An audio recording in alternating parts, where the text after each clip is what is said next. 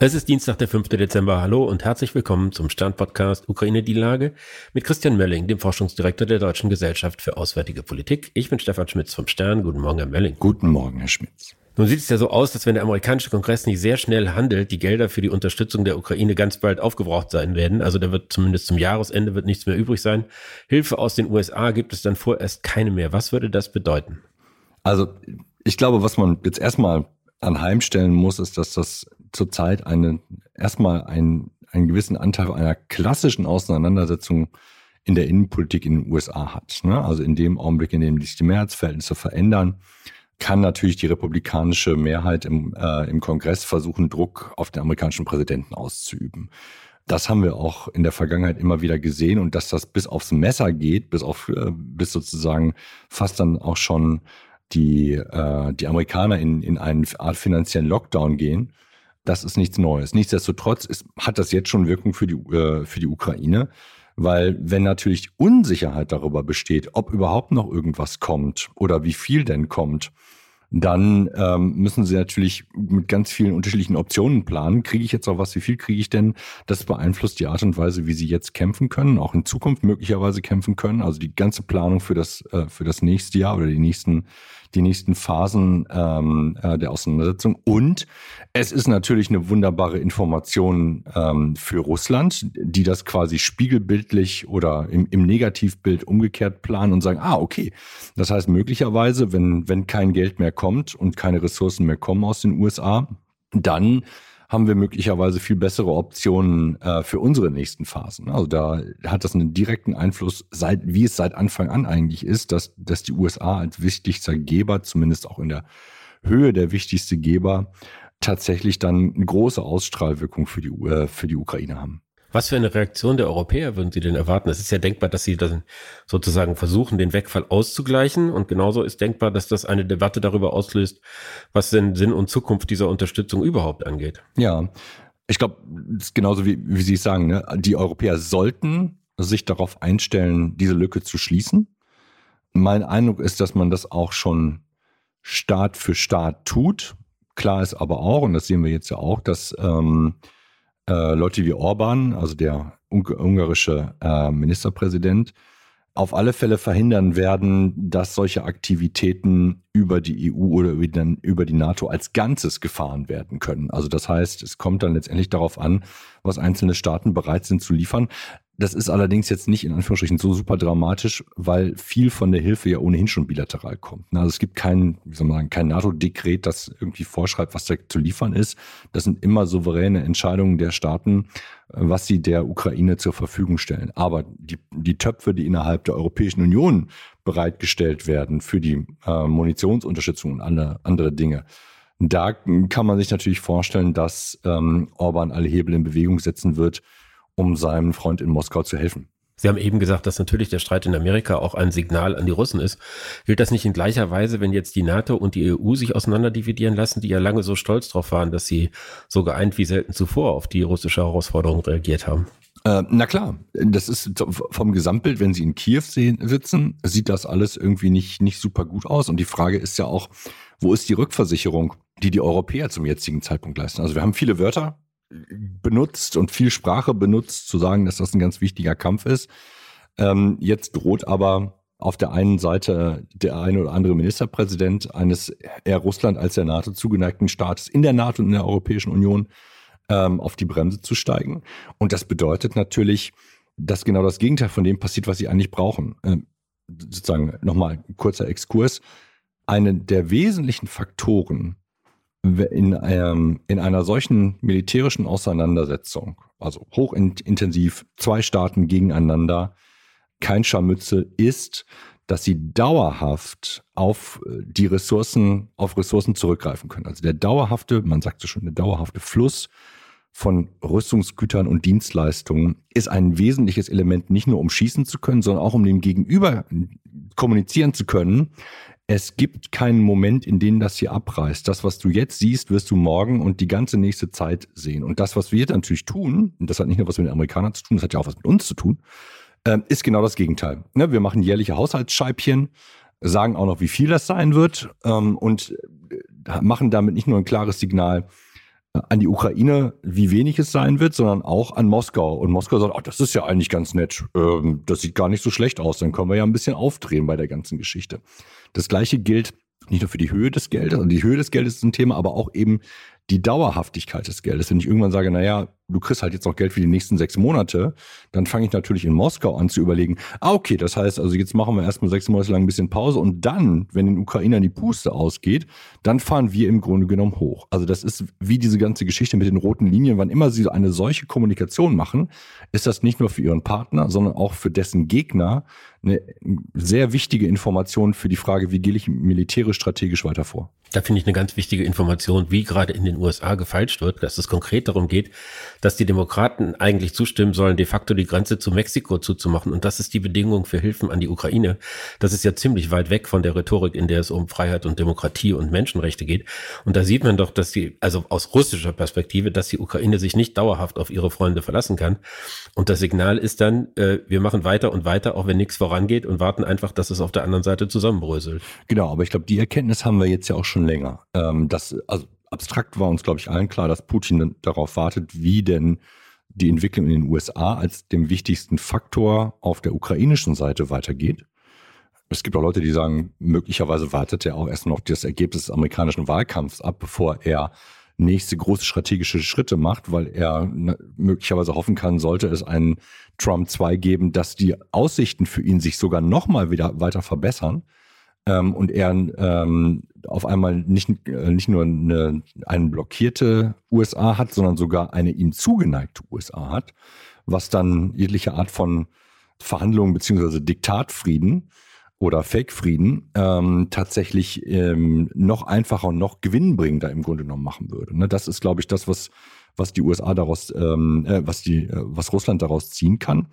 Und ansonsten sehen wir, glaube ich, in der Innenpolitik der USA, dass jetzt im Grunde genommen schon der Versuch beginnt, auch nicht unüblich, ist ja bei uns ähnliches schräges Gehacke, zu versuchen, den politischen Gegner zu zwingen, Zugeständnisse zu machen, die meiner Marke als Republikaner auf der einen Seite zuträglich sind, ne, Migrationsthema auch da ein, ein großes Ding, und natürlich, ein, wenn Biden sagt, ich mache diesen Kompromiss für die Ukraine, schadet er sich doppelt. Also auf der einen Seite muss er eine Politikposition für die Migrationspolitik aufgeben und auf der anderen Seite macht er sich noch angreifbarer für die Ukraine-Unterstützung, dass amerikanische äh, Steuerzahler im Grunde genommen diesen Krieg bezahlen müssen. In Klammern, dass der überhaupt gar nicht viel Geld kostet, spielt aber gar keine Rolle. Es reicht, wenn ein Dollar quasi rübergeht. Sodass die, die, wie soll man sagen, das Dilemma zwischen Innen- und Außenpolitik hier ganz, ganz klar und auch dramatisch sichtbar eigentlich wird.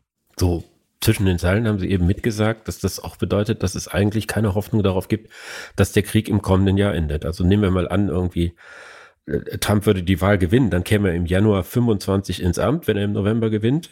Mhm. Das heißt im Grunde, äh, die Russen stellen sich darauf ein, dass zumindest das ganze nächste Jahr über dieser Krieg noch weitergehen wird. Ja, genau. Ähm, da, also das plus nächstes Jahr und ich glaube, die, ich meine, das, das, was Russland zurzeit macht, ist, es selbst stellt um auf das, was ich eben gesagt habe, der, der nicht enden wollende Flow, der nicht enden wollende Fluss von Rüstungsgütern und Dienstleistungen äh, und Menschen. So, das wird irgendwie alles sichergestellt unter den Bedingungen einer Diktatur. Da ist das alles ein bisschen, ich will gar nicht sagen einfacher, aber anders äh, zu steuern. Und das läuft da gerade, ne? weil das Programm ist ja auch vorgegeben. Ne? Ende der Ukraine als souveräner Staat. Äh, und dann gucken wir mal weiter. Also ne, Putin, wir sind gerade erst ähm, am Anfang und wir wollen eine neue Weltordnung machen. Und wie er das macht, das zeigt er uns ja im Grunde genommen seit dem 24.02.22. Ne? Wir wollen bloß nicht glauben, weil es uns so unangenehm ist, weil das noch mehr Geld kosten könnte, dass der das tatsächlich ernst meint. Nun haben wir ausführlich über die Verbündeten der Ukraine gesprochen. In der Ukraine selbst sagt sich ja auch immer mehr, wie groß der Druck ist und dass es äh, irgendwie immer schwerer wird, diesem, diesem Druck standzuhalten oder auch die Geschlossenheit aufrechtzuerhalten unter diesen Bedingungen. Da ist jetzt irgendwie Vitali Klitschko, den wir alle kennen, Kiews Bürgermeister, auf Herrn Zelensky losgegangen. An der Grenze wurde äh, Zelenskys Vorgänger gestoppt, offenbar auf dem Weg zu Viktor Orban. Glauben Sie denn, dass es da innerhalb der Ukraine noch die Kraft gibt, das weiter zusammenzuhalten, auch unter diesen immer schwereren Bedingungen? Also, dass es die Kraft gibt und den, den Auftrag auch durch die Bevölkerung gibt, das glaube ich, beziehungsweise das ist, das ist einigermaßen evident. Ne? Also es hat jetzt, ich glaube, in der letzten Woche erst noch eine, eine Umfrage unter den Ukrainerinnen und Ukrainern gegeben, ob sie weitermachen wollen. Und da waren so um die 80 Prozent waren dafür, also diesen Krieg weiterzuführen, weil sie eben nicht bereit sind, ihre äh, Mitmenschen aufzugeben. Aber natürlich bringt eine solche Extremsituation, die jetzt schon so lange dauert, die, die kleinen Risse, die ohnehin im System gewesen sind. Ne? Also Zelensky und, und Klitschko waren jetzt nie äh, größte Freunde. Das ist in Friedenszeiten eine andere Frage, als wenn man auf einmal extrem ist und man möglicherweise auch sagt, das hat er völlig falsch gesagt und, ne, und dann ärgert man sich darüber. Dass das in solchen Situationen aufbricht, ist völlig normal. Man kann nur hoffen, dass beide zum Telefon greifen und äh, mal sagen, lass uns mal drüber reden oder mal sind ja wahrscheinlich auch in der gleichen Stadt, sich mal vielleicht auf einen Kaffee treffen und sagen, so pass mal auf, wir haben hier eine Aufgabe, die ist größer als wir beide. Wie schaffen wir das denn jetzt eigentlich? Bislang äh, war ja zumindest, also was von außen erkennbar war, äh, richtete sich die russische Aggression gegen die Ukraine und ansonsten gab es vor allen Dingen irgendwie, hat Herr Medvedev mal irgendwie merkwürdige Dinge gesagt oder so. Und jetzt hat äh, Wladimir Putin selbst einen Angriff oder eine, eine Bedrohung äh, Lettlands losgelassen, wo es eine große russische Minderheit gibt, die aus russischer Perspektive zumindest nicht so behandelt wird, wie sich das gehört. Und er sagte, ich glaube nicht, dass das Glück zu denen ins Haus kommt. Wie ernst nehmen Sie solche Drohungen? Also ich will mich da jetzt nicht so weit aus dem, Hand, aus dem Fenster hängen, was diese ja erstmal schon übersetzte Redewendung in der russischen Sprache bedeutet. Das, das eine. Das andere ist aber, wir wissen, oder es hat ja immer wieder Drohungen Moskaus äh, gegen einzelne Staaten gegeben. Ähm, und das Ziel ist auch klar. Ne? Also es geht nicht um die, um die Ukraine als, als Staat oder nicht nur um die Ukraine als Staat, sondern es geht tatsächlich darum, ein ein imperiales Russland wiederherzustellen. Da sind sich zumindest äh, die Experten für Russland im weiten, äh, weitestgehend einig. Äh, ich sage das so bewusst, weil ich da kein Experte bin. Ich lese, ich konsumiere das letztendlich nur und kann das hier nur, nur wiedergeben. Ähm, aber das, was ich mir von den Quellen angeguckt habe, würde ich sagen, macht das extrem plausibel. Und das gehört irgendwann mit dazu. Ich glaube, es ist so eine Art, also es ist jetzt so eine Vermutung von mir, so eine Art weiterer Frühling, den Wladimir Putin gerade erfährt, weil er einfach merkt, jetzt gerade läuft es eigentlich so ganz gut und dann muss man einfach alle Karten ausspielen und damit auch zeigen, was der Anspruch ist, den man gegen andere hat. Zu diesem Frühling, den Putin gerade erlebt, gehört ja auch, dass er aus dieser völlig isolierten Rolle des ersten Kriegsjahres langsam rauskommt. Er ist irgendwie, er will diese Woche nach Saudi-Arabien fahren. Der Lula hat ihn nach Brasilien eingeladen zum G20-Gipfel kommendes Jahr. Sehen Sie, dass der Putin auf dem Weg dahin ist, zumindest äh, südlich von Europa und Nordamerika wieder ein angesehener Akteur der internationalen Politik zu werden? Ich glaube, dass die, die Dimension des Ansehens, so wie wir sie uns vorstellen würden, ne, als da ist jemand, der ist respektabel und so weiter und so fort, dass die bei diesen Akteuren nicht so wahnsinnig wichtig ist, um nicht zu sagen, die ist gar nicht wichtig. Da gibt es ein Transaktionsverhältnis und für die, für die Saudis, aber auch für die äh, Brasilianer steigert das quasi ihre Macht, wenn sie sich mit äh, dem russischen Präsidenten zusammen zeigen können, weil sie sagen, ja, guck mal, ich habe da möglicherweise auch einen kleinen Hebel. Ich kann da hilfreich sein. Wenn ihr mir, wenn ihr hilfreich sein könnt für mich, kann ich hilfreich sein mit Blick auf, ähm, äh, auf Moskau. Das sehen wir bei der Türkei ja ähnlich, ne? dass, dass sich da äh, Staaten anbieten und versuchen, ihre Position, in der sie sich nun mal befinden, so weit auszubauen, dass sie einen größeren Hebel haben und damit Dinge für sich erzielen können. Es ist sehr ja, transaktional und, und sehr pragmatisch, glaube ich, das, das, wäre ein euphemistisches Wort dafür. Ähm, aber da treffen wir auf eine, auf eine andere Welt, die uns, das muss man allerdings auch sagen, schon seit vielen, vielen Jahren als solche prophezeit worden ist. Und wir helfen natürlich dabei, diese zu implementieren wann immer wir sagen, naja, aber das geht aber gar nicht, mit denen kann man aber gar nicht verhandeln. Ne? Jetzt Beispiel Katar, ne? ähm, haben irgendwann mal von uns Gepard-Panzer bekommen, die wir jetzt wieder zurückholen, also die Amerikaner zurückgeholt haben, weil wir am liebsten vergessen haben wollten, dass wir die jemals geliefert haben. Jetzt holen wir sie wieder zurück und sind eigentlich ganz dankbar. Und jetzt spielt ja auch noch eine Rolle bei der Verhandlung um die Geiseln und auf einmal kriegt das Schwarz-Weiß ganz viele graue Schattierungen und wir stehen da und unsere Schwarz-Weiß-Folie funktioniert nicht mehr. Ich danke Ihnen, Herr Mölling. Ich danke Ihnen, Herr Schmitz. Das war Ukraine die Lage. Die nächste Folge finden Sie am Freitag bei Stern.de, RTL Plus und überall, wo es Podcasts gibt. Ganz herzlichen Dank und einen schönen Tag.